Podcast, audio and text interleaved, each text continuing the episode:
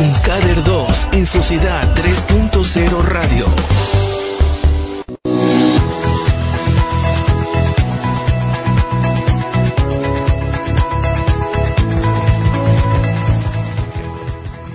Hola, hola, muy buenas tardes a todos.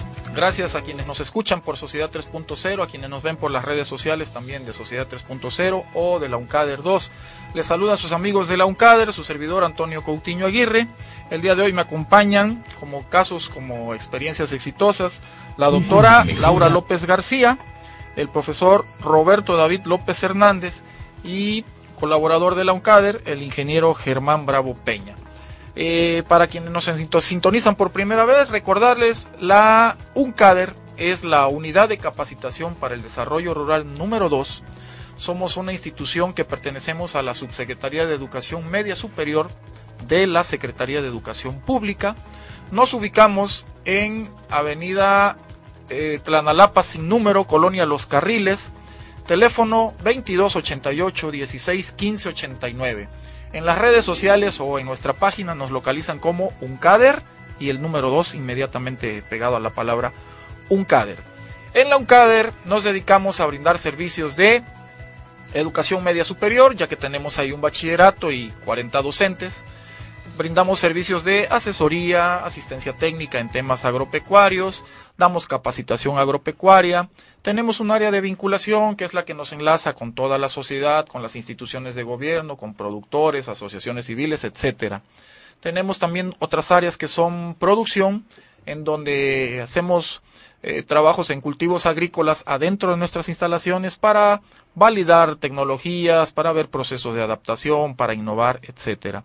Y tenemos también un área de investigación, en donde tenemos líneas eh, definidas por nuestras oficinas centrales. Básicamente lo que más nos interesa trabajar en investigación es este, producción de alimentos. El día de hoy eh, estamos pasando a la etapa de entrevistar a personas que nos den su testimonio respecto de los servicios que han recibido de la UNCADER, ya que las semanas anteriores hemos estado entrevistando al personal técnico que brinda los servicios de capacitación, asesoría y asistencia técnica al público. Así que de esta manera les doy la más cordial de las bienvenidas. No sin antes, perdón, olvidaba felicitar nuevamente a Sociedad 3.0 por su primer aniversario y agradecerle al doctor Carlos Luna su amable auspicio para que estemos aquí presentes. Ahora sí, perdón nuevamente. Buenas tardes, doctora. Buenas, tardes, profesor. Buenas tardes, Buenas tardes. Buenas tardes. ¿Qué les parece si empezamos platicando de la experiencia exitosa que nos van a platicar ustedes dos, doctora y, y profesor? Y luego pasamos al tema de los picantes. ¿Les parece bien? Perfecto. ¿Sí? Bueno, entonces, a ver, doctora, usted es doctora, me decías, usted es doctor humano. Sí, ¿no? yo soy médico de humanos. Bueno, platíqueme, doctora, ¿hace cuántos años se acercó usted a la UNCADER? Nos acercamos a la UNCADER en el 2015. 2015. 2015. Ok, hace tres años y un poquito. Hace más de tres años, sí. Y empezamos con una, con una inquietud. Fuimos invitados por un trabajador de la misma UNCADER. Donde nos decía que ahí daban cursos de capacitación sobre huertos verticales, horticultura de traspatio, este bambú, etcétera. Sí. Y pues bueno, llegamos a la UNCADER con esa inquietud, descubrimos el proyecto de huertos verticales Ok.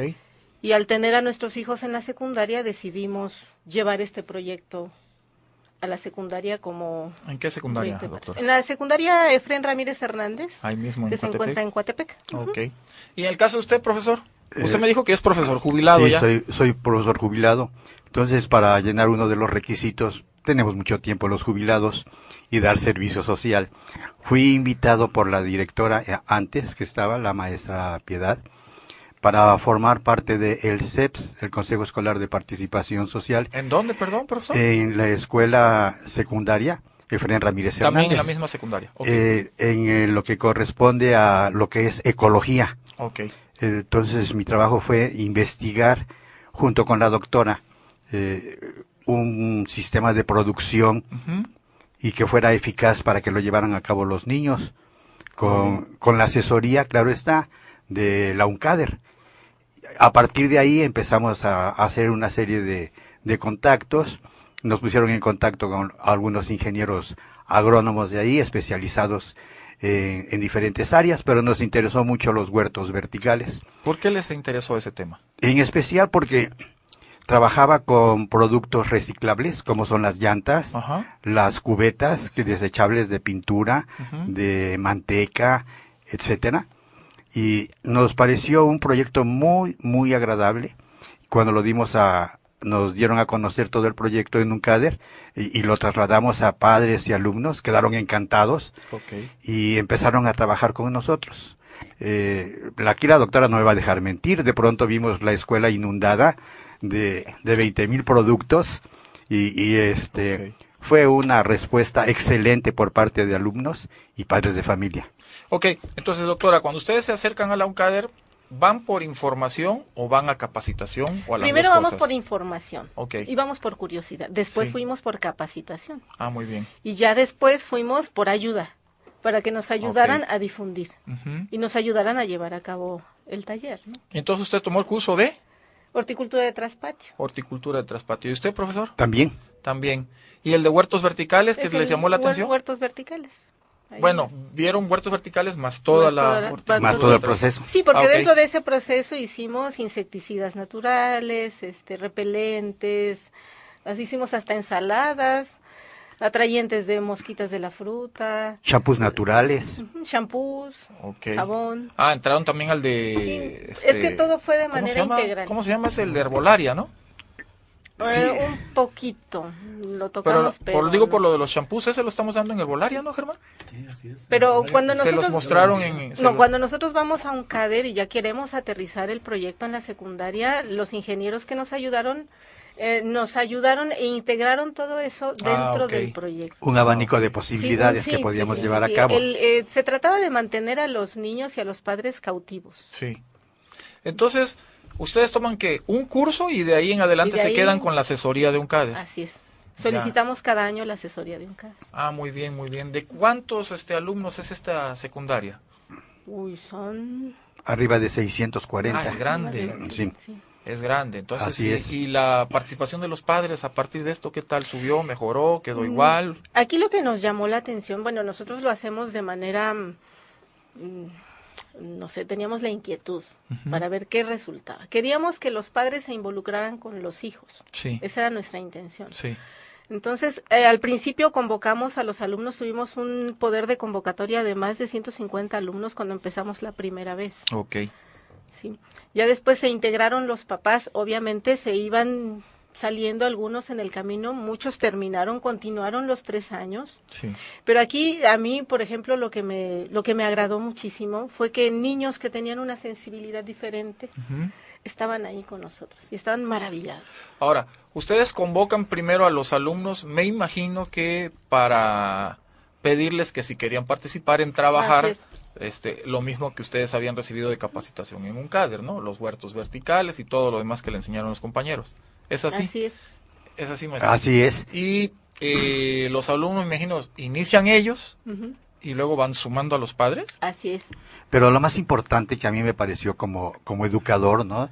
Fue, eh, como decía la doctora Laura, la integración de los niños que probablemente en sus grupos no eran muy bien vistos, pero en los huertos verticales no había eh, esa situación, No había diferencias. no había diferencias, entonces se adaptaron muy bien y empezaron ellos Pero estamos hablando de niños con problemas de conducta No, con barreras no, de aprendizaje. No, o- niños con, con algunos problemas que, como todos los adolescentes tienen, ¿no? Para ser aceptados por los Socializar demás. bien con los Socializar perfectamente. A partir de ahí se da un cambio profundo en ellos. Sí. Y eso lo hicimos ver varias veces en un CADER, que nos agradaba que los mismos alumnos con problemas de adaptación social llamaron a los papás, los papás llegaban, había gente, mamás o papás renuentes a estar con nosotros y decían, "Mm, tierra, mm, esto. Y después de tres años, los papás lloraban porque ya no se querían ir. Se les Es quedaron decir, que ayudó para la integración no Así nada más de estudiantes, sino hasta No, familiar. Ayudó Sí. para la integración familiar. La que eso fue integración lo que, este, familiar. lo que más me, me llenó a mí, ¿no? Lo que No, más pues me qué bonita experiencia, ¿no? Y por ejemplo, este, lo que ustedes trabajaban ya como hortaliza, ¿era nada más en el plantel o aparte la gente en su casa? No, la idea era trasladar ese mismo proyecto a las casas de Ah, los chicos. ok. Sea, nosotros colocamos los huertos verticales entre todos, ahí de dentro de la, de la escuela, pero si alguna mamá quería que fuéramos a ayudarle a hacer sus huertos a su domicilio, íbamos. Ah, muy bien. Íbamos Fuimos- los mis, fuimos eh, a varias casas, ¿no? Instalamos huertos, les enseñamos a hacer compostas, les enseñamos a hacer repelentes, les enseñamos a este a hacer las plántulas. todo hasta- un proceso precioso. La verdad que para mí me, me, me llenó mucho de satisfacción prestar este servicio social y aprender a armar los huertos verticales. Hemos tenido ¿Qué algunos... usaron para los huertos verticales? ¿Las llantas y las Eh, cubetas? ajá, las Llantas y las cubetas. y las cubetas. Y hay- además de eso, pues por medio ya ve ahora de las redes sociales, pues se da uno a conocer en diferentes partes. Yo he trabajado en diferentes partes de la República Mexicana. Y, ah, qué interesante, puedes mandarnos el proyecto. Pues sí, pónganse en contacto con un CADER, ¿sí? Seguro que les llevan, les llevan allá los proyectos.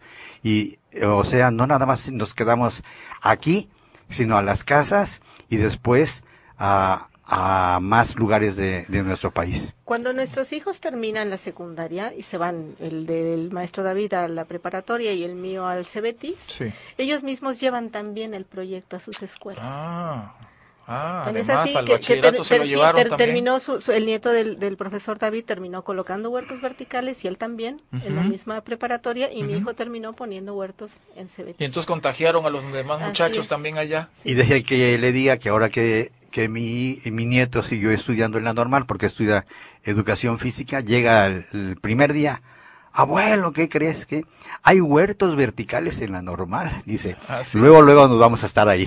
Sí, ahí este tenemos unos compañeros dando capacitación ahí con también hay un grupo interesante de la normal capacitándose con con la UNCADER. Oigan, ¿y qué especies vegetales cultivaron? Ah, de todo. Teníamos jitomate, chile, todo tipo de lechugas, acelgas, espinacas. Pero lo que dimos que nos dio cebollas, gran resultado y rápido calabazas. fue el ejote. Ejotes. El ejote es una planta que nos hemos dado cuenta que produce rápido y que no le cae casi parásitos. El- En el momento que la planta empieza a parasitarse, el ejote ya se cortó. Mm, Es un producto y es una planta muy pequeña y da muchísima este, cantidad de producto. Jitomate. Pusimos un espacio de plantas aromáticas, Ajá. donde teníamos romero, ruda, albahaca, Lo seguimos teniendo. y lo seguimos teniendo. De Así es. repente vamos. Ok. No, pues qué, qué bonita experiencia, ¿no? Eh, y bueno, ¿se lo llevan al bachillerato nada más sus hijos y creció también allá? ¿O cómo fue el asunto?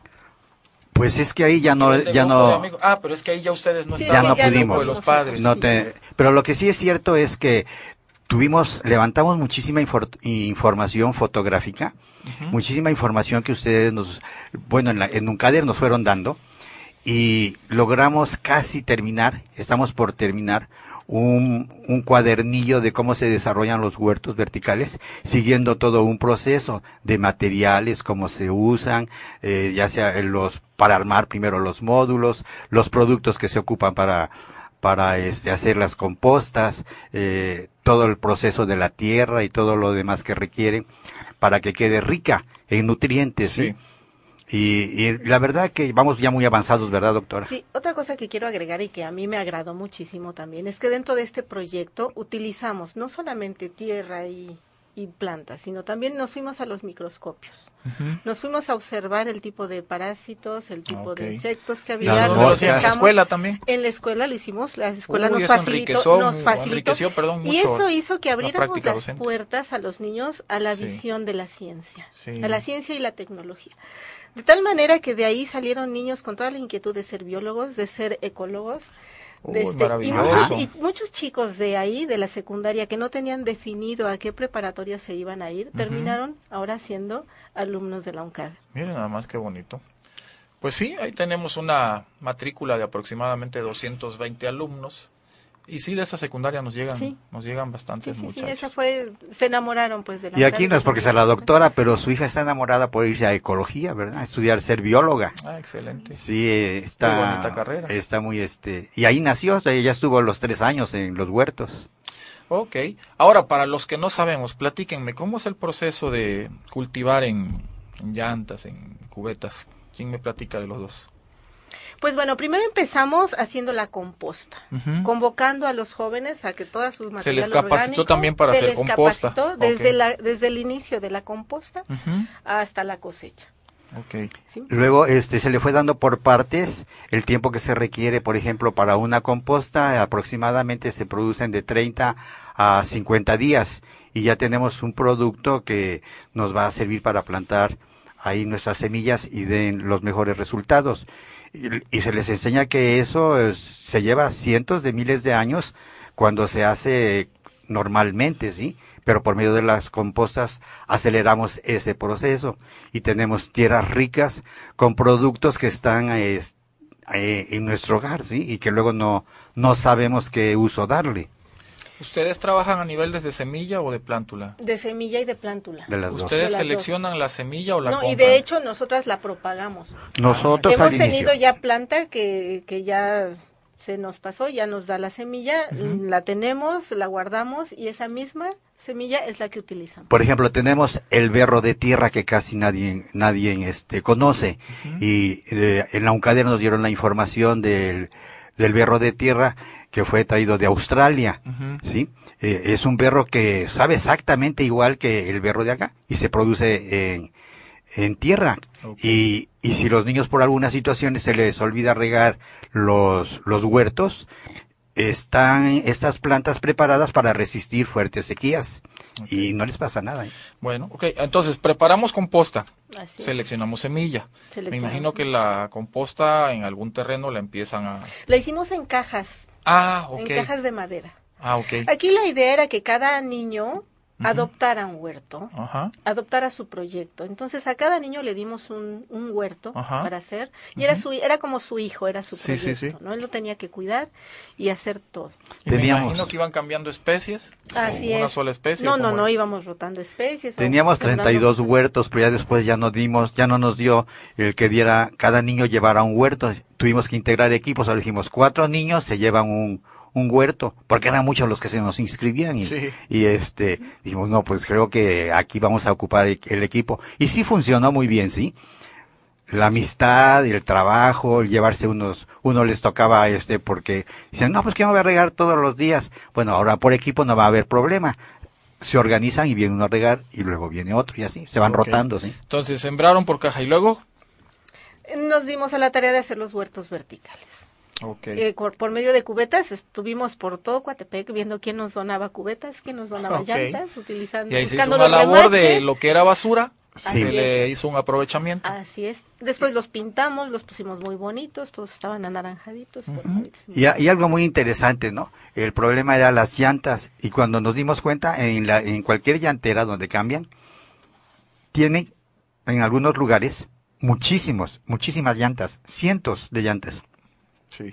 Claro que fuimos por ensayo y error. Primero conseguíamos llantas que tenían fibras metálicas y costaba mucho trabajo. Después nos dimos cuenta que había este, llantas con fibras de plástico y que rápidamente se podían cortar. Po- poco a poquito todo eso lo fuimos aprendiendo en el camino. Mientras la composta se iba haciendo y nosotros íbamos levantando las cajas, los huertos verticales vacíos para después hacer todo el llenado de ellos. Ok, entonces me imagino que en la capacitación también les enseñaron, hace rato algo mencionaba la doctora, eh, a elaborar este plaguicidas orgánicos. Así es. Ya me los Hicimos a base de ajo, a base de cebolla, a base de azufre. Entonces trasplantaban de la de la caja, de la reja, lo pasaban a las cubetas o a las llantas y luego ya nada más eran los cuidados, me imagino. Así es. Así es. Y ya dependiendo la, ahí en un CADE nos dieron la información de que tanto de- tenía que llevar de tierra, que tanto de composta, que tanto de arena, para que tuviéramos un sustrato rico en nutrientes y nos sirviera no para una sola cosecha, sino para 10 o 15 cosechas, ¿sí? O sea que nos diera un eh, excelente resultado. Tomamos muy poquito, muy poquito de lo que era este las lombrices. Ajá. Este, ¿Cómo se llama? De, la, la lombricomposta. la lombricomposta. Pero también lo, Lo manejamos. lo manejamos. Yo todavía hasta en la casa, eh, todavía hasta en la casa sigo teniendo lombricomposta y excelente, sí. Ok. Bueno, y entonces pues me imagino llegó el momento de cosechar. No fue para venta, fue para No, no era para autoconsumo. Y pues me imagino que los alumnos lo llevaron a su casa. Así es. Sí, pero antes de ese proceso, disculpe que los interrumpa, No, está el, eso. está el proceso de que hay que, que seguir los, Darles los cuidados. los cuidados. El tutorial. el eh, los tutoriales, porque si no se, se caen las plantas, eh, etcétera, sí. Y los Le niños explicamos aprenden. a la gente, acuérdense que el, programa está abierto a todo tipo de público. Le explicamos lo de los tutores a la gente. Ajá. Lo- los tutores, pues no es más que una, una varita, guía. una guía para que se vaya a la planta y se sostenga y no la ves, no la venza el peso del producto, ¿sí? Ok. y funcionan perfectamente bien, pero a la mera hora, pues nosotros decíamos, pues es que llegábamos a un CAD, es que se caen los jitomates, es que eh, no aguanta esto, no, pues vamos a ponerle tutoriales, ¿qué es? Ah, pues les vamos a enseñar algo tan sencillo, ah, pues sí, ¿verdad? Y vamos aprendiendo todos en el camino. Muy bien, muy bien. Oigan, pues es una experiencia muy bonita. Me gustaría escuchar muchas más de estas. Creo que es uno de los programas que más quisiéramos que se estén repitiendo. Este programa que en este momento está pasando en vivo se graba. Lo subimos también a la página de, de la UNCADER. Y pues ojalá las personas que nos vean nos ayuden a compartirlo, compartirlo, porque no se me había ocurrido pensar cómo esta actividad podría contribuir tanto a la integración familiar. Sí. A nosotros también nos llamó mucho la atención y eso, eh, eso a mí como médico, yo soy médico familiar, que me dedico a familias, pues fue lo que más me, me agradó, ¿no? Y, y, por ejemplo, cuando eh, empezamos a cosechar las, las plantas de hierbas olorosas, ¿verdad? Se hizo en una casa degustación de diferentes plantas, por ejemplo, se hicieron Vinagretas. vinagretas, se hicieron espaguetis con sabor, De todo, de romero, de pasote. sí, No, y, hicimos jabones, shampoos, de Sí, todo sí. hicimos. y los niños encantados y los papás también, sí. Híjole, Ya Pues- nos decían, ¿qué vamos a hacer dentro de ocho días? Pues qué, qué bonita experiencia. Entonces, ¿recomendarían ustedes a la UCADE? Pero por supuesto. Claro que sí. Y de hecho nosotros nos quedamos con ganas, íbamos a ir a ver este el tratado del bambú, íbamos a ir a uno de orquídeas.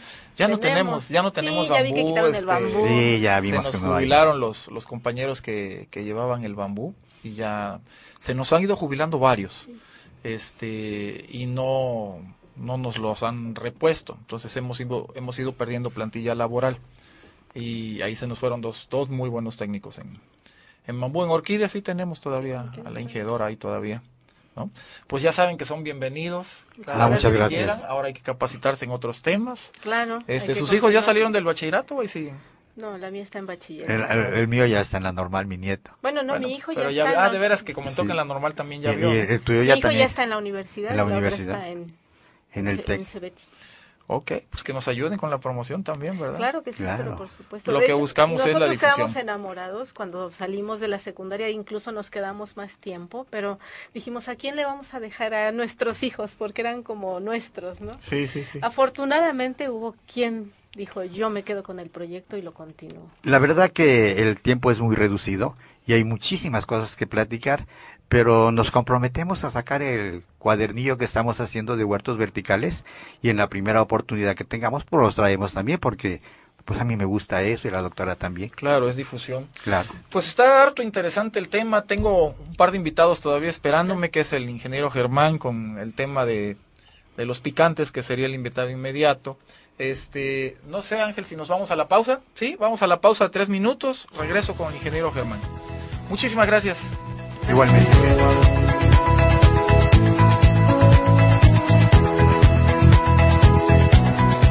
Estás escuchando Sociedad 3.0 Radio. Ya volvemos. Si quieres una educación de excelencia, el Bachillerato IBES te está esperando. Únete y sé parte de esta gran comunidad. Sé un lince, sé IBES, formando estudiantes de éxito y profesionales de alto nivel. Tenemos instalaciones adecuadas, docentes preparados y personal capacitado que te brindará el mejor servicio. Además contamos con sistema escolarizado y mixto. Encuéntranos en Juárez 87, zona centro en Jalapa, Veracruz o pide informes al 817-2026 y al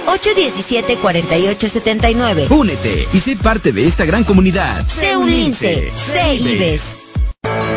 ¿Sabías que la programación de Sociedad 3.0 Radio incluye programas conducidos y producidos por estudiantes de la carrera Ciencias de la Comunicación de la Universidad IBES? Sí, actualmente la comunidad universitaria ocupa 10 espacios dentro de la programación distribuidos a lo largo de la jornada de difusión, así que no te olvides de conocernos y sintonizar Cineastas, El Anecdotario, Décadas, El Top 5, Descubriendo Jalapa, El Umbral, Notitarde, Asomecha, Chicas Chic y Terror en Vivo. La unión hace la fuerza. Sociedad 3.0 Multimedios cumple un año haciendo radio. Somos Linces, somos Ibes.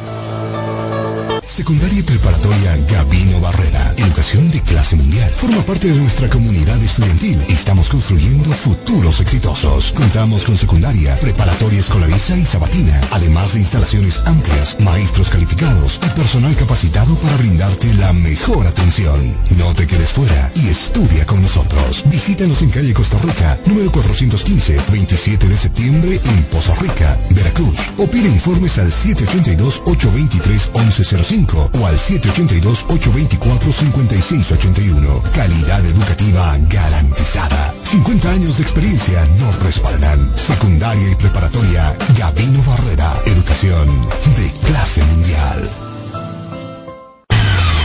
Búscanos en las redes sociales. Sociedad 3.0 Radio. Visítanos e infórmate en sociedad3.0.com.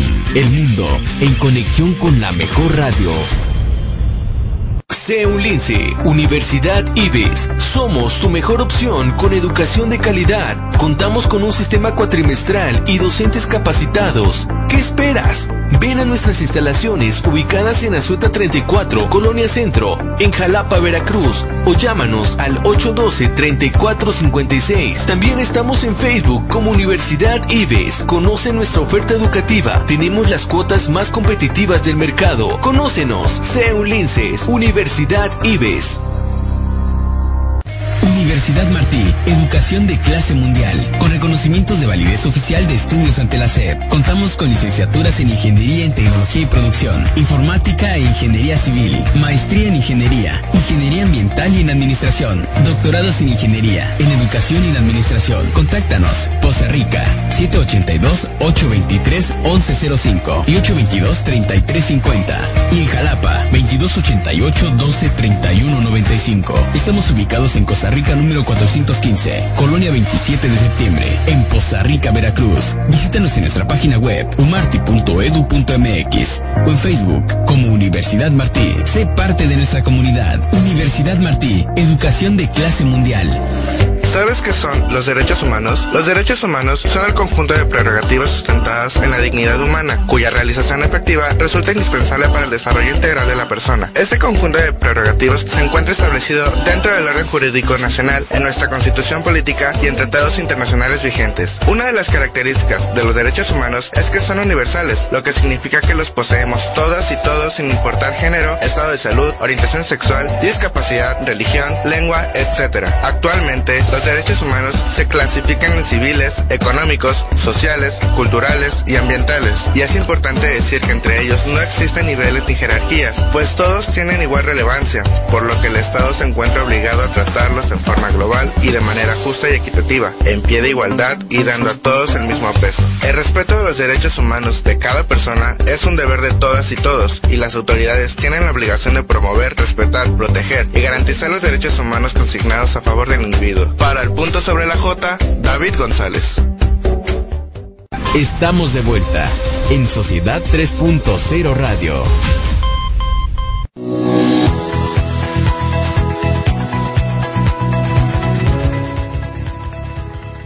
Estamos de regreso nuevamente. Muy buenas tardes a todos. Les saludan sus amigos de la UNCADER. Una vez más les doy los datos de contacto. Estamos en la calle Tlanalapa sin número, Colonia Los Carriles de la ciudad de Coatepec, Veracruz. Teléfono 2288 16 15 89. Y tenemos página, Twitter, Instagram y Facebook y nos localizan a la hora de googlear, pónganle ahí UNCADER y el número 2, UNCADER 2 y de esa manera nos localizan. Les recuerdo que en la UNCADER nos dedicamos a la capacitación agropecuaria, investigación agrícola, producción agrícola. Tenemos un área de vinculación que nos relaciona con toda la sociedad, instituciones, etcétera. Y tenemos un servicio de docencia en donde damos capacitación a docentes en temas muy específicos y además tenemos un servicio de bachillerato. El día de hoy escuchamos los testimonios ya de la doctora Laura López y de don Roberto David López, quienes como a través de la Sociedad de Padre de Familia de la secundaria donde estaban sus hijos, fueron una experiencia muy bonita de cómo se capacitaron la UNCADER y luego a través de los servicios de asesoría de la UNCADER estuvieron trabajando tres años el tema de huertos verticales y luego incluso sus hijos se los llevaron al bachillerato. Así que platicamos esa experiencia exitosa y ahora vamos a entrar a un tema un poquito más técnico. El ingeniero, me acompaña el ingeniero Germán Bravo Peña, Germán es ingeniero agrónomo, colaborado en la UNCADER desde hace cuántos años, Germán? Ya 30 años de servicio en general. Ya 30 años en la UNCADER. Y se ha dedicado los últimos 8 años, creo me habías dicho, a picantes. Casi 10 años. Casi 10 años a los picantes, particularmente habanero, pero también has trabajado otros, ¿verdad? Al chile habanero. El habanero en especial. ¿De cuántas variedades creo que has tenido hasta cuatro? Pues he sembrado tres variedades. Tres. Este, ok. La gracia de que esté aquí hoy Germán es porque se supone que el cultivo del habanero es para otro tipo de características edafoclimáticas en, en lugares más cálidos. Coatepec es frío, es húmedo, pero este ahí Germán trae un trabajo muy interesante de adaptación y con resultados no nada más técnicos este muy positivos, sino también en la parte económica. Entonces vamos a platicar un poquito de eso con Germán. A ver, Germán, entonces cuéntanos, ¿en qué año consigues la semilla y en dónde? Bueno, este yo inicio el proyecto a partir del 2009. 2009. Eh, con unas semillas que me regalaron por ahí, un amigo. Este, yo, yo venía sembrando. ¿De dónde venían las semillas? Precisamente la habían traído de la región maya, del ah, de la península. Sí, de la península. ok. Este, pero en aquella ocasión yo no le di importancia a esa, a ese, esas variedad que me regalaron por ahí. Yo las sembré ahí aisladas, Esas, esas, esas semillas, en, bueno, en un semillerito, y este, y, la, y trasplanté por ahí una planta, porque yo venía cultivando jitomate. Ok. Sí, en invernadero, bajo sí. plástica. Entonces, la tenía yo ahí, esa planta abandonada. Pero, ¿cuál fue mi sorpresa? Que cuando vi que esa planta empezó a desarrollar, tuvo eh, produjo una gran cantidad de frutos. Ah, una gran cantidad de frutos. Okay. En promedio lo estoy hablando de casi tres Estamos hablando de que la sembraste en dónde? Ahí mismo en Coatepec. Ahí mismo en un rinconcito donde estaba yo sembrando los jitomates. Okay. Entonces, bueno, me llamó la atención porque vi que una planta produjo como tres kilos de jitomate. ¿no? Ok. Eh, Para quienes no sabemos de eso, ¿una planta normalmente cuánto debiera producir? Normalmente anda en un kilo. Wow, este, el triple. A veces menos, ¿no? Dependiendo de la tecnología. Un montón de, características. Claro, claro, claro, Entonces, de ahí, bueno, surge la, la idea de, de bueno, a ver, yo vi que el chile habanero, este, si va uno al mercado a comprar un kilo de chile habanero, híjole, anda en 100 pesos. Sí. 90 pesos, 80 pesos. Sí, sí. Lo mínimo 60 pesos, ¿no? Y un kilo de jitomate, a ver cuánto vale el kilo. Eh, 7 pesos.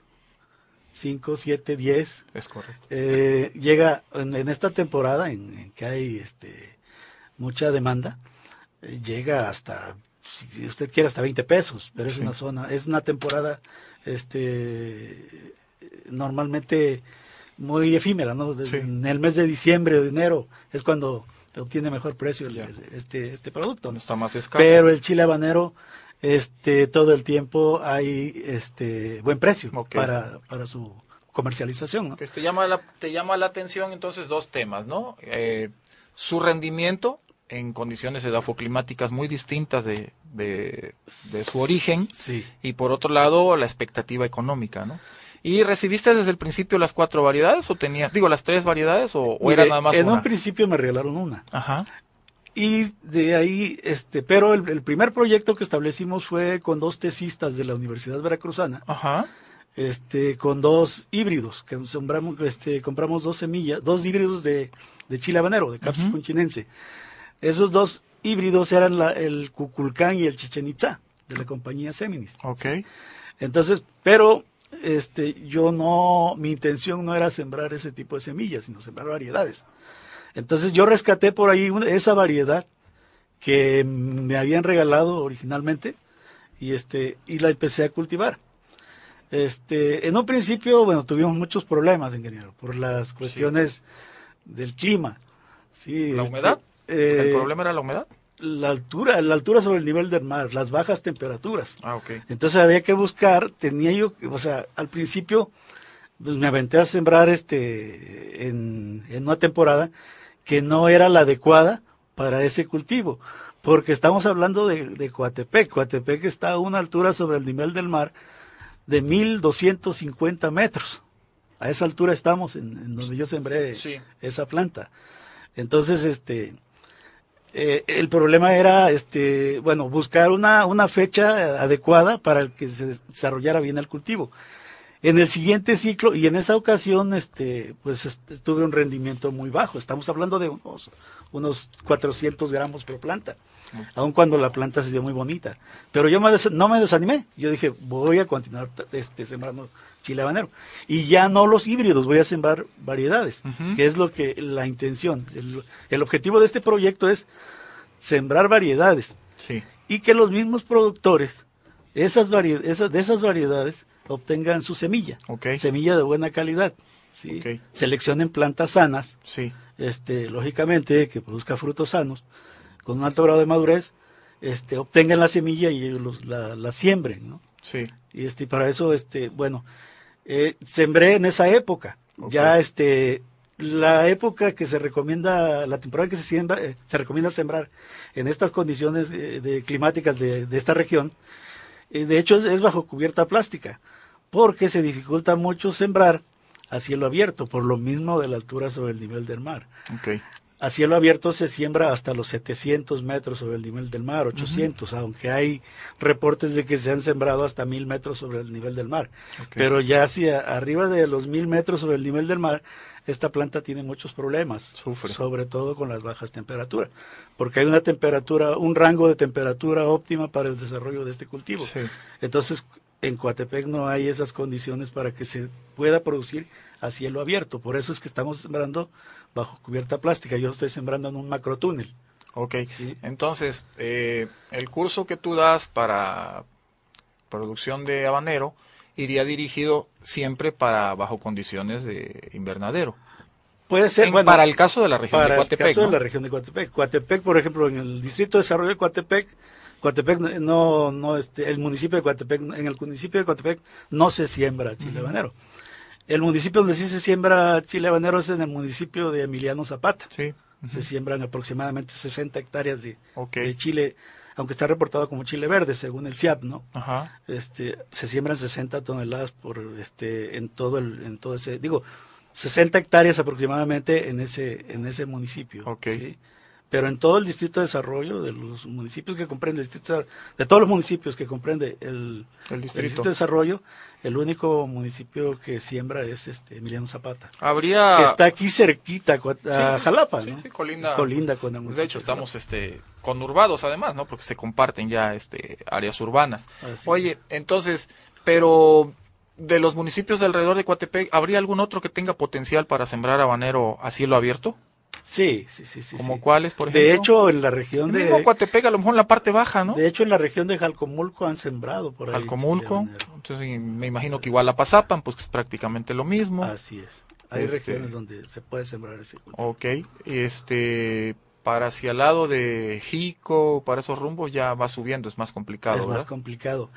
Ahí se puede sembrar otra otro tipo de chiles, es este ahí que ya está adaptado a, a estas condiciones climáticas, que es el famoso chile de cera, este Ajá. le también le llaman perón, manzano, es el. Capsicum pubescens, Ok, porque el chile habanero es Capsicum chinense, son de la misma familia. Pero Sí, diferentes son especies. solanáceas, pero son diferentes especies. Y ese sí Pues, se adapta a esas condiciones, a esa altura sobre el nivel del mar. Aquí el comercial para quienes nos escuchan, para quienes nos ven, es que eh, el habanero tiene ya cultura de consumo en la región. Eh, habemos mucha gente es. que nos gusta comer habanero, incluso el manzano que comentas. eh, que técnicamente es posible cultivarlo en esta región, dependiendo, ¿verdad? Si sería cielo abierto o bajo cubierta plástica, pero que es posible. Y ahora coméntame la rentabilidad. ¿Cómo has visto el comparativo entre los costos de producción y precio de venta? Bueno, mire, este es muy rentable el, este cultivo. Eh, para que tenga una idea, por ejemplo, yo siembro en el, en el área donde yo estoy sembrando, tengo un rendi- he, he llegado a tener rendimientos hasta de un kilo 800 gramos por planta. Ajá. Si lo convertimos a toneladas por hectárea, anda en más de 30 toneladas por hectárea. ¿Y cuál debiera Sí. ser el comportamiento? Eh, Lo Eh, normal, diría yo. Normalmente anda, la producción aquí anda como en máximo 15 toneladas. Ah, ok. Sí. Entonces sí, Entonces, es el doble sí. prácticamente. Ahora, el precio, el precio de venta es aproximadamente, el no baja de 15 pesos. Claro, en la central de abastos este es donde Te castigan. lo castigan a uno, ahí este le pagan Menos, económico, ¿no? sí. 30 pesos Este, o a veces dependiendo de la demanda del, del producto, ¿no? Sí. Está relacionado con la, la, ley de la oferta y la demanda. Sí, claro, claro. Se satura el mercado, baja el precio y este, pero acá la ventaja es que bueno, yo yo cosecho en otra temporada, entonces cuando yo cosecho, cosecho hay, hay, mejor precio. Yo llego a cosechar un kilo y medio por planta, un kilo ochocientos por planta. Sí. En ese espacio estamos y siembro, en ese espacio son pocas plantas, pero ya convertidos a toneladas por hectárea. En el espacio yo estoy, yo estoy sembrando, como no compro la semilla, ahí estoy, me estoy ahorrando la inversión en, en cuanto a la semilla. En lo único que invierto pues es en la, en la mano de obra y este, y en todo lo demás, ¿no? Las, en las demás actividades, labores culturales y la siembra y todo eso. Esto que comenta el ingeniero Germán eh, se refiere precisamente a que las instalaciones de la UNCADER pues tienen riego, ya tienen el invernadero, hay trabajadores, él mismo devenga un sueldo para estar a cargo del, del programa, entonces se, se minimiza el costo de inversión. Lo que yo invierto ahí en esa, en esa cubierta plástica son, le estoy hablando, si cuando muchos son 1.500 pesos por ciclo. Sí. No incluyó la mano de obra, porque esa, de hecho esa, las actividades las realizo. Lo que, lo que a una persona común le incrementaría sería entonces jornales, sí. semilla, pero si estamos hablando de que la semilla la puede producir. Bueno, la puede él mismo producir, ciertamente. Ya no compra las semillas. Porque las semillas que compra uno este, son muy caras. Sí, es cara. Eh, el tema de... arriba de un peso la semilla. El tema de picantes da para todo un programa entero, pero tenemos todavía otro invitado, a don Juan Alfonso Morales. Entonces te voy a pedir, Germán, este, hacemos una pausa hoy respecto a este programa. Nos, nos reprogramamos para hablar más, un poquito más amplio del, del tema de los picantes, particularmente el habanero, que creo que puede resultar de, de interés para quienes lleven gusto en conocer la parte técnica o cultivarlo o conocer la parte de la rentabilidad económica, pues ya tienes una experiencia bastante grande en esto. Te agradezco, este Germán, la participación. Ángel, no sé si podemos este, mandar a... Eh, vamos a este, entrar a un tema. Eh, ahí en la UNCADER tenemos el área de bachillerato y en esa área de bachillerato implementamos un taller de lectura de eso nos viene a platicar don Juan Alfonso Morales. Pero antes queremos este, poner al aire una, ¿cómo se llama? Radionovela. Radionovela. Radionovela. Que nos, hizo que nos hizo favor, este, un radiocuento, este, nos hizo favor de preparar ahí unos alumnos de la UNCADER con la maestra. Adelante, este Ángel, por UNCADER en la radio presenta Mosaico de Pasiones, una novela con sabor a Coatepec, basada en el texto del mismo nombre. Guión, Juan Alfonso Morales. Producción, Analí Bravo. Voces, alumnos de la Paraescolar de Artes Escénicas de UNCADER.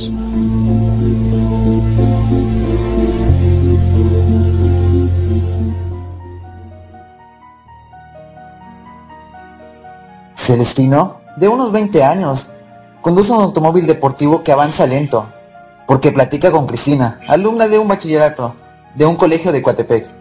Te veo el sábado en la finca La Bruja. Te tomaré unas fotos Serás famosa. Sí, pero no lleves a tus amigos. Me chocan. Cristina, toma un regalito. Para que no me olvides. Recibe una bolsita de papel con una medalla de oro, con la imagen de Santa María Magdalena. Es la santa patrona. La mera mera. Nos vemos el sábado. Y saludos a tu amiga Corina. Mi mamá diría, cuidado con los extraños. El sábado acompañan a Cristina, Corina, Alicia, Mónica y Ana, la líder. Qué emoción, chicas. Será mi primera vez. Oye, el tipo también me pretende. ¿Te hará suya? Cristina, ni siquiera lo conoces. Y menos tú, Corina. No saben nada. Puede ser peligroso. Ave María Santísima. ¿Serán malvados? Moni siempre tan miedosa. Ana, ¿qué tal esta blusa? ¿Era de tu abuela? Ponte algo más... Más cachondo. La blusa transparente. Y el short de marinero.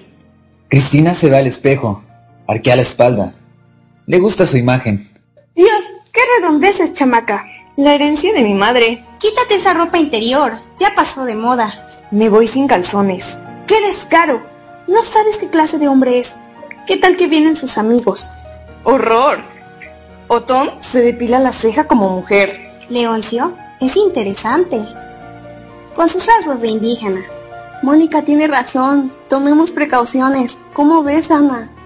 Corina, ya que te pretende, diez minutos después te haces la parecida.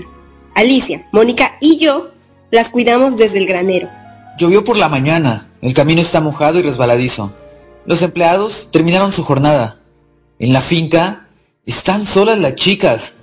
¿Qué se sentirá? Pues que ya suceda. La luz se cuela entre los genicuiles. Cristina luce hermosa. Celestino la ve. Desnúdate. Te haré unas fotos. Serás famosa. Viajarás, comprarás ropa, tendrás mucho dinero. Cristina ve la esclava de oro del chico.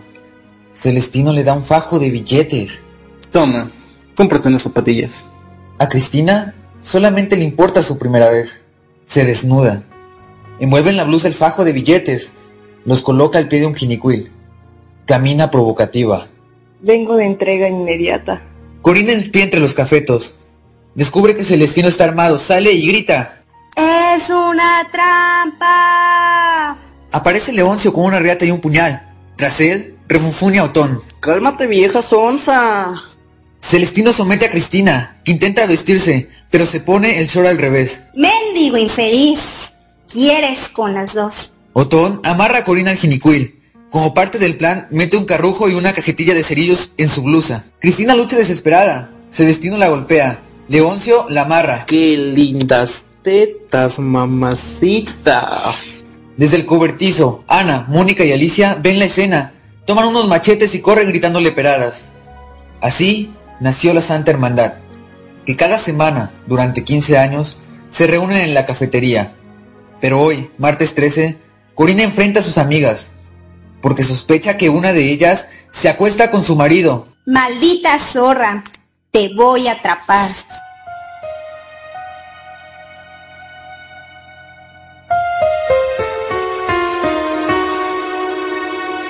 Un Cader en la radio presenta Mosaico de Pasiones, una novela con sabor a Coatepec, basada en el texto del mismo nombre. Guión Juan Alfonso Morales. Producción Analí Bravo. Voces alumnos de la Paraescolar de Artes Escénicas de UNCADER. Oye, no, no, eso es trampa. Yo pensé que venía el cuento completo. Nos dejaron picados. ¿Y ahora qué fue de Cristina? ¿Y Se de Corina? todas, ¿Qué vamos a hacer ahora? Híjole, no, se quedó en continuará, ¿verdad? Muy bien a los chavos de artes escénicas y saludos a ellos, igual que a Analí. Pues vamos a platicar con el maestro Juan Alfonso Morales. Este, él tiene un taller literario en Coatepec y eh, derivado de que en el bachillerato de, de la UCADER estamos tratando de fomentar el gusto y la atracción por, por la lectura y la escritura, eh, hemos estado implementando lo que a nuestro entender nos alcanza, fue como nos vinculamos con el maestro Juan Alfonso.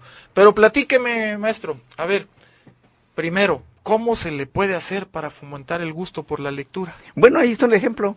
Disfrutaron el texto. ¿no? buenísima esa, ¿ah? No, lo- los muchachos estaban Sí. emocionados, Sí, sí. este, metidos en el texto. Sí, Entonces, sí. eso significa que lo entendieron, que lo Sí, comprendieron, sí, que lo sí, hicieron sí. suyo. Lo dramatizaron muy Sí, bien. sí, ¿no? bastante bien. No, además, el- bueno, quiero decir que la, la participación de la maestra es fundamental, Sí, ¿no? claro. La maestra es profesional, sabe lo que está haciendo y muy bien. Pero, bueno, una de las formas de que eh, la lectura se haga atractiva es que les guste, que esté en su momento, que sea el tema que para ellos en ese momento importa de la vida, porque aunque tengan la misma edad, Sí. todos andan con intereses totalmente diferentes. Ok, Cada libro tiene su lector, cada lector tiene su libro.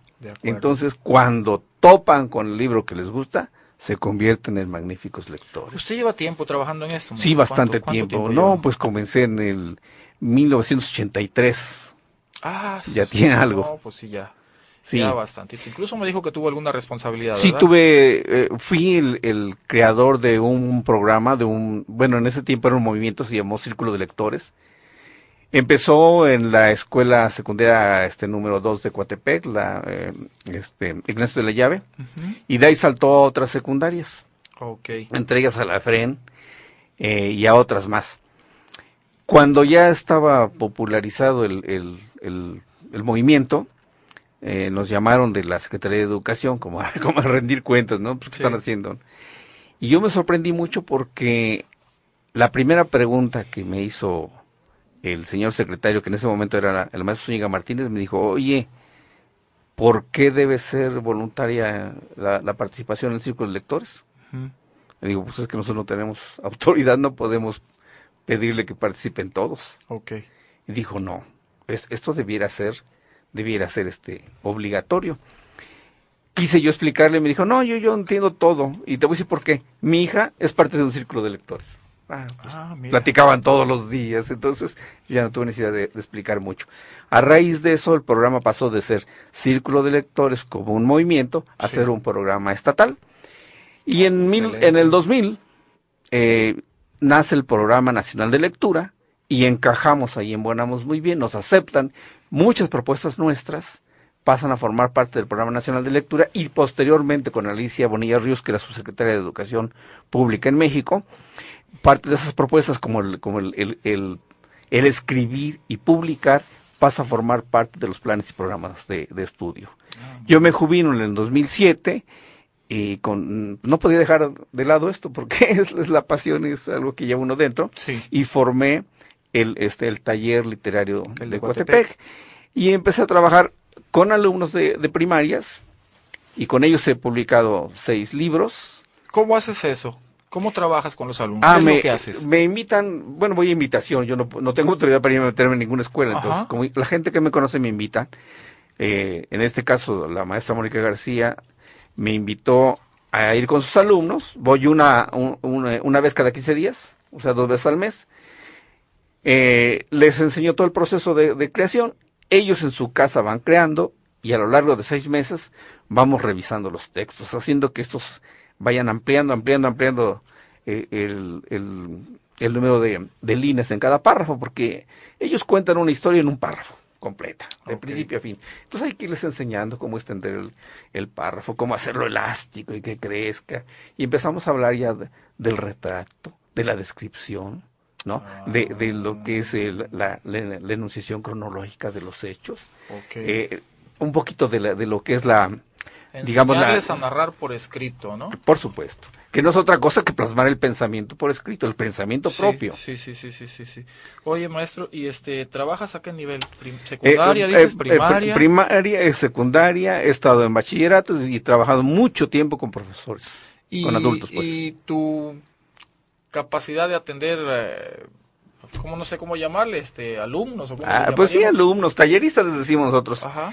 Eh, por ejemplo, en el último taller que hicimos, que fue el de novela corta, que es Mosaico de Pasiones, eh, convoqué, llegaron 12 personas, el taller duró dos años, y a lo largo de esos dos años, algunas personas se, fueron alejando, terminé con cinco personas, que son los, los coautores de, Mosaico de Pasiones, que es una novela colectiva, que hay que um, poco resaltar que novelas colectivas hay muy pocas. Ajá aunque en el de hecho yo no conocía el concepto no sé los demás invitados pero en, el, en el en el pasado por ejemplo se decía que que los tres mosqueteros de Alejandro Dumas era producto del taller que tenía con sus alumnos. Entonces todos escribían un capítulo y, y por eso es una serie enorme la de, de tres mosqueteros no eh, no hace mucho este Paco Ignacio Taibo II con con el que antes era el subcomandante Marcos también escribieron una novela de policíaca, esa fue a cuatro manos, y ello hay, hay muchos otros, muchas otras novelas. ¿Cómo trabajas con las escuelas? ¿Se te invita para que vayas? Sí, por supuesto, y tú presentas una propuesta uh, de qué se puede hacer. Exactamente. ¿Cómo te localizan, este Juan? Déjame, para dar tus datos al aire para los que nos escuchen y ¿Es en la región de Coatepec nada más?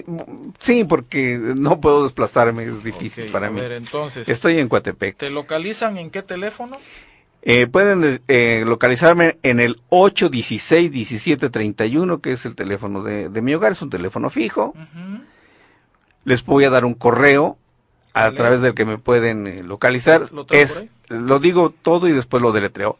Huehuetzin arroba gmail.com y ahora voy Huehuetzin. H-U-E, otra vez H-U-E, T-Z-I-N. Ahí está Huehuetzin, arroba gmail.com. Ok. Entonces puedes trabajar con docentes, con bachillerato, con, bachillerato, secundarias, y con primarias. Eh, trabajo con grupos completos. No es un proyecto en el que llame a personas que les guste la lectura, que les guste escribir. No, con todos, porque todos pueden desarrollar las habilidades. Leer y escribir son habilidades. Ok. Pues ahí está a disposición don Juan Alfonso Morales, 2281 161731 y en el correo electrónico gmail.com con H, con T y con Z. Agradecemos a Sociedad 3.0 y al doctor Carlos Luna su amable auspicio, auspicio como siempre. Nos despedimos sus amigos de la UNCADER número 2 y nuestros amables invitados. Muchas gracias. Buenas tardes.